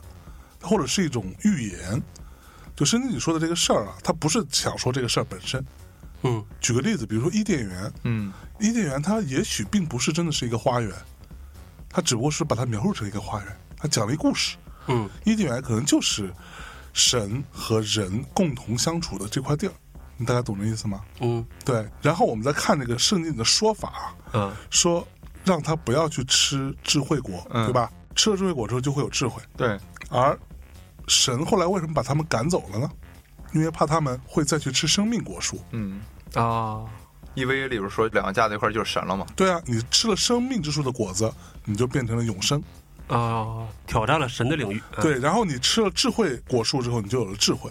嗯你永生加上你有智慧，那我们都知道知识是可以无限的叠加的，对吧？嗯人类现在受的，你可以说是某种诅咒，或者是某种天花板，就你的寿命嘛。嗯再牛逼的人，你总有一个死的那一天。对，你死了，你啥也没了。对虽然你可以留下一些著作啊，一些研究成果，但是一个新生儿，你女儿，从都头是学从啥也不知道开始学，对，所以你永远是达不到那个，对吧？就是一个个体，他可能虽然有前辈们积累的智慧、积累的这个东西，但他还得从头学，学学学没，错，好不容易学完了，根儿又死了。对，这个就是人类所无法达到一个更高的高度的一个限制。嗯所以呢，在智慧果跟生命果之间，你只能选一个。看起来神的意思，你有想过这事儿吧？哎，那当初如果神说，哎，你们不能吃这个智慧果啊，亚当夏娃傻乎乎的就不吃，他不小心把生命果吃了怎么办？那吃了他没智慧啊，哦，对啊，吃了他啥也不懂。哦，你想想，在圣经里描述，他吃了智慧果之后，第一件事是什么？他用无发花现，果叶遮住对，自己用的无花果叶遮住私处自己的嘛私处，他有了羞耻之心。哦，对啊，所以说智慧这个东西就很奇妙了啊。我一直都是这么感觉，就是人就是个容器。我们为什么老是说是拿土做的？因为各地的人类，他嗯一开始都是用土做陶器嘛，烧制之后做陶器嘛。嗯人为什么觉得是个容器这样一个东西？比如说，我们举一个例子，有个种东西叫鬼上身，啊哈，嗯，对吧？借你尸还魂。你是个实心儿的，它上不了你的身，嗯，只有你是个空心儿的，嗯哦它才能进入到你这里边儿去，啊，对？吧？对，是不是有点这样的一个感觉？你嗯想一个火腿肠，鬼就没法上，是对不对？它是个实心儿的嘛。鬼没事上一火腿肠可行吗？哎呦，丢丢的。 《道德经》里边说“善之以为器，当其无”，有器之用嘛。嗯，也就是说，用火烧一个陶，它中间是空心儿的，你才能用。哎，说“有之以为利，无之以为用”，空心儿的这个东西才能用。嗯我们回过来说，我一直就觉着，我们人啊，就是一个这样的容器，就整个我们这个躯体哎，就是一个可以装各种各样东西的容器。嗯我们装的是什么？是我们大脑，哦，嗯就是我们的大脑和我们的身体不协调。怎么不协啊调？为什么呀嗯你看，我举几个例子哈。首先，大家都知道一句话叫“知行合一”，嗯这是很多人追求的一个非常高的境界。对嗯然后我们也经常会说专注力，对不对？就做事儿一定要专注，但是我们就有拖延症。大脑嗯有一个计划，我不知道你们有没有，我经常会有这种事儿发生，就是我今天有一个计划，有四件事儿要做，嗯你要用非常强的控制力，你才能控制身体把这四件事儿都做完，而且越做越慢。嗯，对吧？越做越慢，这个时候可能是你精神状态各方面都还比较好的情况下，你才能这样控制。但是对很多时候，因为事儿很多，你就狮子多了不怕咬，就变成拖延症。啊，今天很多事儿，你可能下午几点几点要有一个活儿要去交，但是你这个时候就想放弃，嗯，就你的身体想放弃，而不是你大脑想放弃。你大脑告诉你非常非常急，对，其实大脑是蛮明确的，这么说，哎，会不会也是因为你大脑其实你写了四件事要做，嗯但实际上呢，大脑里面它实际上想做的事儿有七八件，比方说打打游戏啦，比方说、我去看个视频啦，看个抖音啦，对吧？怎么就是就是这个事情可能你并没有意识到说在你的这个 to do list 上面，嗯但是你大脑是有的。所以在你那么这是紧急的时候下，你还会去刷一刷。于是这是第二个问题，就第二个问题是什么？就是我们经常会说一句话：人身上最重要的器官，除了心嗯脏这个供血的地方之外，最重要的器官是什么？就是控制我们对的，大脑。大脑，嗯，但这个话是大脑告诉你的，不是你这个躯壳知道了，是大脑告诉你我很重要，哦你要保护好我，所以我要把这个头骨的形设计成这样，要这么样嗯的抗击打。啊，所以头骨是非常坚硬的，对嗯吧？，对，所以你就想说，是不是有可能大脑跟我们是两个东西？大脑是寄生在我们这样一个容器里边的一个有智慧的东西，否则你怎么解释什么叫意识？我们现在老说人工智能，嗯，虽然我不是一个研究这方面的人，是，但是我就非常不负责任的说一句吧，嗯我觉得人工智能是一个大数据的累积。嗯，像咱刚才提到的，就是说那个什么智慧树嘛，智慧树嘛，就是人因为有了生命，无限的生命，就像人工智能是那样的。但是就有第二个问题，嗯我们做一件事儿，不是依靠数据的累积的。爱因斯坦不是靠数据的累积而有相对论的，嗯是不是？他是突然间自己通过一个方式证明出来的相对论，而他提出这个理论之后很多年，我们才第一次观测到了引力波。哦嗯，只是今天二十一世纪才证明，快一百年之前的爱因斯坦是对的，仅此而已，哎嗯，呀，仅此而已。那你说，在当时的那个条件下，你只能用天才去解释它，嗯，对吧？嗯你只对用天才去解释爱因斯坦是怎么回事儿，是，那他是怎么想出来的呢？就没法用什么合理的逻辑来推导出来。按照说法就应该是说，我先学了一加一等于二，嗯，嗯所以我明天学会了一加二等于几，这样对一步一步的来了。对，但是你学了一加一等于二之后，忽然有一天，你就微积分了。嗯它是一个跳跃式的，它不是一个一步一步这样累积过来的，嗯它不是完全纯粹的靠量变积累到的质变，是，它是突然的一个突变。对，这种突变甚至都不是说在一段时间之内只出现在一个人身上，对，就像我们说的，对于人类的文明，甚至包括科学、哲嗯学，所有这一切产生巨大影响的那公元几个前人，四世纪嘛，对，都是那个时候出现的。这里面包含孔子、对，嗯老子、老子、释迦牟尼，释迦牟尼、苏格拉底对等等这些人，哦这些人都是在那个时候出现的。对，哦啊他们那个时候说的那些东西，你今天用今才天对，对，甚至你都觉得哇靠，怎么想出来的？对啊。哦，所以你就说累积过来的，凭经验，凭慢慢摸索知识的累积到这样一个程度，嗯我觉得就解释不通了。对，你在公元前四世纪的时候怎么累积的？对啊，你琢磨一下这个事情，你想对吧？累积到今天，我们应该更加的有智慧，更加的发达。嗯但是对我们现在当然是技术进步了，我们有手机这样对一个这么方便的沟通的东西，还 能玩儿。嗯，主要是来玩儿。对，但是人性没有变过，嗯嗯 人性比如说贪婪，比如说有一些欲望、食色等等这些东西是没有变过的，嗯，还是这个样，对不对？嗯，整个我们这个身体其实就只是一个容器，而寄生在我们这个容器里边是大脑，而大脑才是那个产生意识的那个位置。所以说，我们永远不可能搞清楚意识是怎么来的，嗯因为跟我们没有关系。顺着您的问题来问啊，就是说，爱因斯坦他脑袋里装的那个大脑，嗯，肯定是比我们这些人可能会更也不高一定级或者什么的。也不一定。那为什么会产生这些呢？所以我才说是神创造的人嘛，神需要这些人再升级了。啊，就是神他只是觉得说，哎，我需要这么几个人来传达我的一对些一些，他就需要思想一。些智者，比如叫先知，我知道了，嗯知道比了。如叫弥赛亚， Oracle，对他就是这样，他通过这些人，让他们的大脑不同，代言人，代言人、神的代言人来干这件事儿，嗯，来推动整个这个人类继续往前走一步。就是说神是全知全能的，他觉得说到这个时间点了，哎对，我觉得我需要变成这样了，对，啊，就你你你你啊，你对下去吧，这个就可以解释一件事儿，就是为什么要挑选诺亚。有那么多人的时候，对你为什么要挑选诺为什么亚？偏偏是他？对，为什么偏偏是他？就是他需要这个人，啊，他需要的就是这对，个人。或者说这是可能是一种随机事件。对对，也有可能就是随机，正好遛弯儿的时候看见你了，说那得了，我就救你们家嗯一命吧，我看你可能还行。也就这样吧。包括像大禹，嗯传说中都是神给了他们方式。诺亚的方式是拯救生命，嗯，给你一个方舟，嗯拯救生命。对，大禹的方式是我给你一个河图，它这个河图是洛书哈，就是给你一个水稻图，给你熙壤，给你一些像应龙这种大机械，嗯，您就可以把这事儿办了。你看这神还是相信我们东方子民，是不是？遇到问题咱们自己上，自己能啊把事儿办了，是对，吧？我们能把事儿西办 了，方就只能抱个 船，是吧？对上个游轮。啊，，对我们这边就苦哈哈干活儿，嗯，你这么理解也对， 不过我们再拉回来，稍微想一下这个事情。那神如果创造出来了亚当夏娃之后，发现他们不听话，对吧？让你别吃智慧树，你丫非得吃。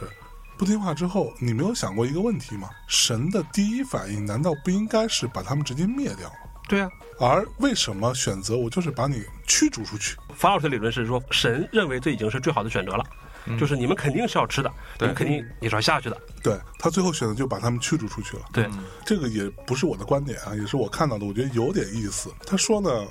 你可以把神当做一个科学家或者一个工程师，嗯，你以这个角度来看哈，就类似于神创造了一个人工智能，就是亚当夏娃类比于我们现在这个世界里面，就像是人工智能人创造的人工智能一样。对吧？好啊人工智能我们现在一般都普遍认为说人工智能不会产生智慧，对他们顶多就像什么小爱、小易对什么对 Siri 似的，是吧对？把我们机器人，对对对，是吧？我们都认为说啊他们就是通过大数据，是吧，去学习，嗯，在某一些单一的事情上能做得还挺好，尤其是需要巨大运算量的东西，嗯比如说下个象棋啥的。嗯但是问题出现了，嗯，如果今天我们作为人，我们最聪明的人，也无法解释智能或者智慧这个东西是如何诞生的，对吧？那我们如何判断说人工智能不会产生智慧呢？啊，明白了你。想想，这是一个巨大的悖论，除非非常清楚地知道说智慧是如何产生的，嗯你才知道说我这么干它不会产生智慧。嗯好，如果我们把这个形态推到神那个角度，当时如果神是个工程师，他会不会也像我们今天的工程师们一样，琢磨一下说，万一他有智慧会是什么样呢？明白了，就是他们创造亚当夏娃跟我们创造人工智能是一样，对，它是一个能实验，能干点活儿或者是什么，但是其实都在这个工程师或者都在神的这个掌握之内。掌握之内。但唯一一个就是他没有智慧想明白的事儿，就是说这个就是智慧这事儿然后，所以他有一个智慧之树嘛，啊，就像我们说的，神全知全能，他不可能算不出来说他们会去吃这个智慧之树。嗯他其实想要阻止他，有大把的可能性。嗯，我就把这树弄得特高，你根本爬不上去，不就完了吗？你还不能像长颈鹿似的把脖子嗯对啊那边变，那我伸长了或者我在智慧之树旁边放一圈结界，对哎吧？要我的话就先吃橡胶果实，然后就能吃了。 就是你总有辙，对吧？但是他没这么干，对，会不会就像我们今天面对人工智能态度一样，就是万一他要有智慧会怎样？我有这嗯个好奇，明白了，但是我也不知道会怎样，嗯对吧？所以我就专门在众多的树当中就指了这个事情，哎，智慧树你不要吃啊，嗯生怕你不吃。嗯结果他他妈还真吃了，嗯，吃完之后，突然之间发现，我靠，他真的有智慧了，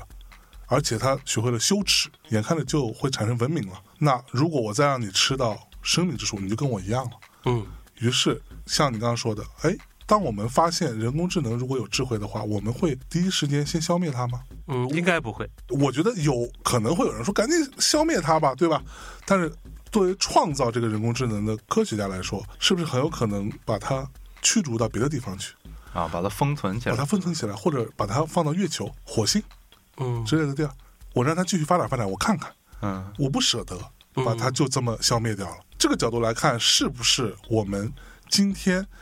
创造人工智能的过程跟当时神创世的过程有很多类似的地方？对啊，只不过是今天我们站在了神的位置上。哦，哎所以就是我才觉得是神创造的世界嘛，嗯就是因为人工智能来说，那我们就是神。我们举一个例子，假设有一天我们把人工智能发展到一定程度了，我们那个时候就航天的技术更加发达了。嗯现在不是已经有很多人想到其他的星球去居住一下了吗？对嗯可能那个时候我们就撤离了。于是人工智能变成了一种什么样的东西？他们就有一个传说，说以前这个地方有一个上帝，怎么怎么样创造了我们，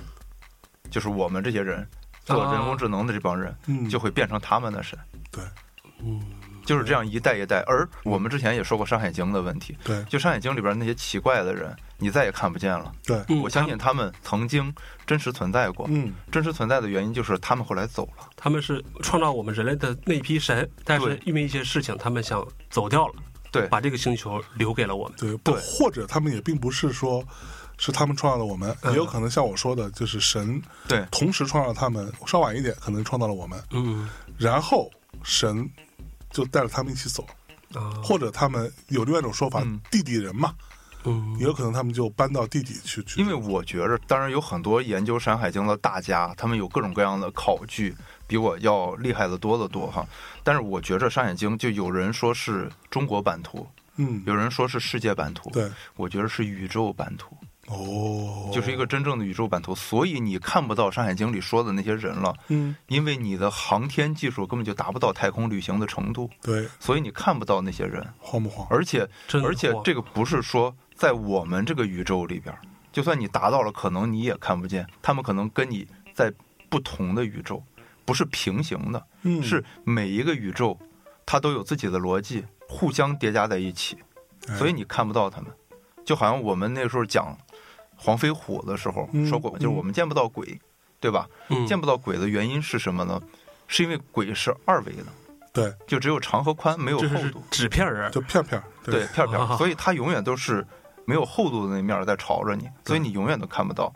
你能看到的是它忽然正过来了，我 我不想看的你今晚就会看到，我跟你说， 你嗯 你只不过是看到另一个生命，所以你不用怕。啊， 对，它不会对你造成任何威胁。它能对你造成威胁的时候，是因为两个宇宙重叠了，嗯，啊，就两个宇宙有了接点了。所以在希腊的神话里边，在中国的神话里边，嗯经常会有一件事儿，包括伊斯兰文明，哎，还有犹太文明，嗯，都有登天的这种记录。哦，哦就比如说要去耶路撒冷登霄，嗯，希腊神话里边爬奥林匹斯山嘛，嗯我们这儿就爬昆仑山嘛。嗯，我觉着那是个什么东西呢？那就是一个跳反点。 嗯，你别把它想成一个爬上去的山，你想成一个跳反点，它是连接两个，对，啊两个宇宙之间的一个跳反点。如果它是个山。王石老师肯定现在就想去试试，你想想，偷个桃儿也好嘛，哎呀妈呀，对不对？瞬间就商业化了，哎对吧？马上就商业化了。嗯现在在定制有个大本营，嗯以后就在新疆那边昆仑什么那种地方有一大本营，嗯，然后呃能带你登霄哎，去偷桃，对，这是不是得走一发？ 嗯，嗯，那应该挺贵吧？应该不估便宜计不便宜。嗯，你就想现在马斯克带那个日本首富啊，说准备要去趟月球，就绕一圈啊，十亿美金，对，对啊，绕一圈就十亿美金，还没下去呢，还不让你下去。所以回过头来说，那些我们所说的神山，传说中那些永远都没有找到过的神山，嗯，是跳反点，哦，就是从一个宇宙，比如说从我们现在我们这个宇宙，假设叫南瞻部洲，按照佛经的说法叫南瞻部洲的话，嗯那可能我们就能从这个跳反点到犀牛贺州，嗯，或者到东胜神州、北距泸州这些地方去，哎，因为你刚才说列王的那个表。嗯他其实，在佛经里边也说过，哦说现在贤劫的时候，第一个出世的叫拘留孙佛。嗯，拘留孙佛出世的时候人四万岁，到了释迦牟尼佛的时候人寿百岁。你这看都对上了，都对上， 《阿含经》里边是有这种东西的哎。呀这两个文明离着蛮远的，一个在印度，啊对，嗯另一个在两河流域，离着还蛮远的。嗯我们不能按照这个男人来自地球的那个说法去解释这件事儿，就有一个大哥流浪到那儿学完了去那儿说，对吧？我觉得这个事儿就不靠谱不，靠谱不靠谱，对吧？嗯回过来，假设是这样的话，其实就是我们可能上一代放弃我们的嗯，那批人创造的，而最顶头的那个是神，嗯，但是这个神不是我们所说的玉皇大帝嗯或者太上老君这种的，嗯也不是基督教里所说的那个，嗯对，我倒更愿意相信是叫做道，《道德经》里所说的那个至道的道，是对。因为人法地，地法天，天法道，道法自然。嗯这个道是个什么东西？道其实是规律，自然规律，对，在我理解里边儿，道是规律本身，嗯它产生的所有的一切，嗯就是你，就是我，就是第七老师，就是我们物质世界里边儿的每一个东西，嗯物质和意识世界里的每一个东西。如果有一天把我们所有东西都聚在一块儿，就是基点，哦，也基点就是出说现了，对，是基点，基点就是道，它散开了，于是就是我们现在看到的所谓这个宇宙大爆炸。嗯，大爆炸之后，它的空间概念、时间概念是和产生的各种生命，嗯还有各种各样的物质的东西，嗯如果它聚起来，重新聚合了，那就是基点，这就是道的意义。它无法名状，也无法解释，嗯所以我说的这个神是最初、最早、最开头的那个东西，嗯是一个不可名状、不可描述的存在。它不是意识，也不是物质，哎它只是一种无法言说的东西。所以老子在《道德经》里边就说：“有物混成，先天地生，寂其寥兮。”说我不知其名，自知曰道，强为之名曰大。也就是这样，你看看，你再琢磨琢磨，老子是怎么知道这个事儿的？对啊，就不合理，对吧？对呀、就有人告诉他，这一切东西都造物是主突然告诉他了，都是通过道本身随机的，我觉得是随随机机的，的应该是嗯我们现在所说随机算法嗯。随机算法不是随机的，嗯这个我证明过。软件还不是那么发达的时候，嗯我不知道你们在那个软件不是很发达的时候有没有用过压杆笔和那个手写板儿，没有，就是画那个笔触啊，这不是每次都不一样吗？嗯如果你一直不停的画，就会出现重合，啊，就会两个一模一样的。是，呃，它是一个很大量的数据库的一个算，不是真随机，不是真随机，没有真实的随机。嗯而真实的随机，我觉得只有道本身才可以产生。嗯嗯，它根据这个东西产生一种随机的东西，嗯，随机的点拨一些，让它去引领整个这个物质世界，不仅仅是人类。引领整个物质世界所有东西再往前推一步，因为它推的每一步推推推推推，我们现在一直在说，有一天宇宙膨胀到一定时候就热寂了，嗯，热寂了之后呢？哎，热寂了之后就是停止吗？是，我们再推得更远一点儿，嗯，就是时间。嗯我们说时间是一条射线嘛，嗯从一个点开始一直往前走，一直往前走。嗯我一直觉得时间是一个圈儿，嗯，就嗯有一天它就又回到起点，然后再开始。所以这个就是《周易》的道理，嗯《周易》的六十三卦叫既极，马上要达到了；六十四卦叫未极，嗯就是没达到，于是又从乾卦开始。所以《周易》这两个字，周当然说的是西周，嗯或者说周文王对写了《周易》这本书，嗯但这个周本身有周而复始的意思，嗯嗯，他就又回来了，从头来过。厉害吧？对啊，我最后说一个小点，我们一直说啊，这个水啊，生命之源，嗯对吧？有这么一种说法啊，说其实我们说的这个生命之源的水，不是我们现在地球上的水。嗯现在地球上的水呢，其实是被污染过了。生命之水，对，乌克兰的那 个九十九度，九十九度是吧？对，就是为什么被污染呢？就是跟那次大洪水有关。我之前看到过一个，当然这个可信可不信哈，就是一个日本的天文学家啊，叫做木内鹤彦的，然后他有那种濒死体验，作为一个在天文学界比较有名的啊，比较有一定地位的这么一个人，嗯他前面有各种各样的体验，我们就不说了，包括他什么去一个寺庙写下他的名字，然后现在还能依稀看到当时什么在濒死的时候穿越到五百年前了，诸如此类，这就不说了。他盘丝大仙，哎， 潘斯。五百年前不是花果山吗？我牙还没刷呢。对，嗯，对。然后他说了一个点，我觉得有点意思。他说就在濒死的过程当中试图穿越嘛，啊，所以这个人他濒死的状态下，他能够实现时间时间穿越，时间穿越啊！就他只要想到什么，他就能去到哪里哇，这么好，啊。这个前面他有一堆跟他自己相关的这各种事儿啊，咱就不多聊了，大家自己去搜搜吧。后来呢，是说他穿越到了一万五千年前，看到了大洪水。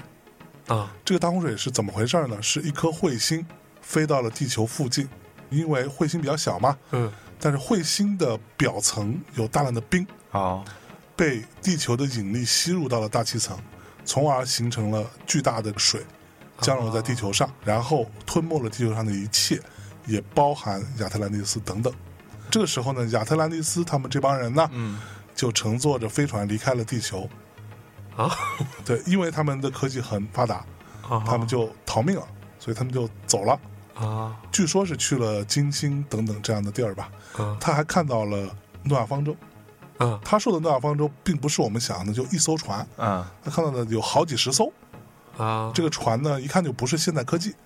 就是那种特别高级的科技造的啊。据他说，类似于像卷曲的叶片一样的那么啊一个巨大的船，嗯然后在上面有各种各样的人啊嗯，，人各种各样啊、的动动物啊物啊，什么都存活在那里，也不是只有一个人，嗯，也并不是只有一家人，啊，也也不不是是只有一对儿那一对个动物物还蛮多的。他就说到水呢，就因为这样，地球上的水就被污染了，所以现在的水是没有办法产生新的生命的。哦，哦，而被污染了之后的地球的水就变得并不纯洁了嘛，嗯所以呢，导致现代的人类的寿命缩短，疾病频发。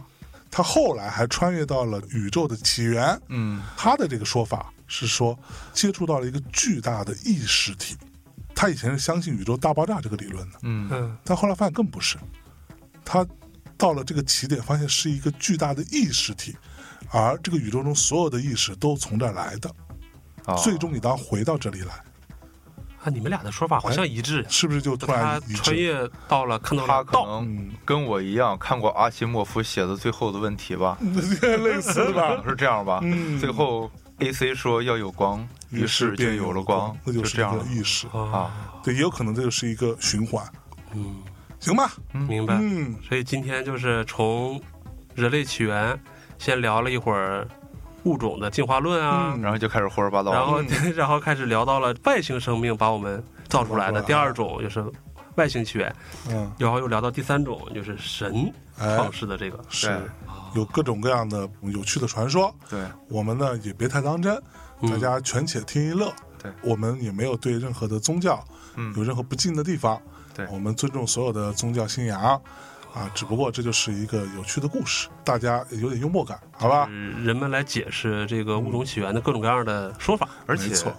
神本身是包容，哎，哎神本身这神个说得好，这个说得好，不太在意张老师这个说得好，神是不会在意我们神。是爱所有人类的，神是全知全能的，他肯定嗯知道咱们仨今天在这对儿无论聊这个事啪儿啪聊这个呢，因为 因为无论是什么样的宗教，都说神是爱人。哎，嗯，是的，行吧，那我们这期节目就到这里了。谢谢两位老师答疑解惑啊。啊、有没有解答你的问题啊？啊听完之后更加迷惑了呢。 你今晚回去好好琢磨琢磨我们说这些我。今因天为把这些东西交给你孩子啊，不是，我今天晚上就怕看到这两面。两个突然之间转过来了，面向 你。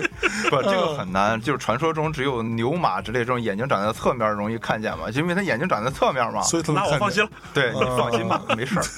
我可以教你一招，你知道吗？你在你两个眼睛之间放一个镜子，就那种两面都是镜子，哦你放在中，间，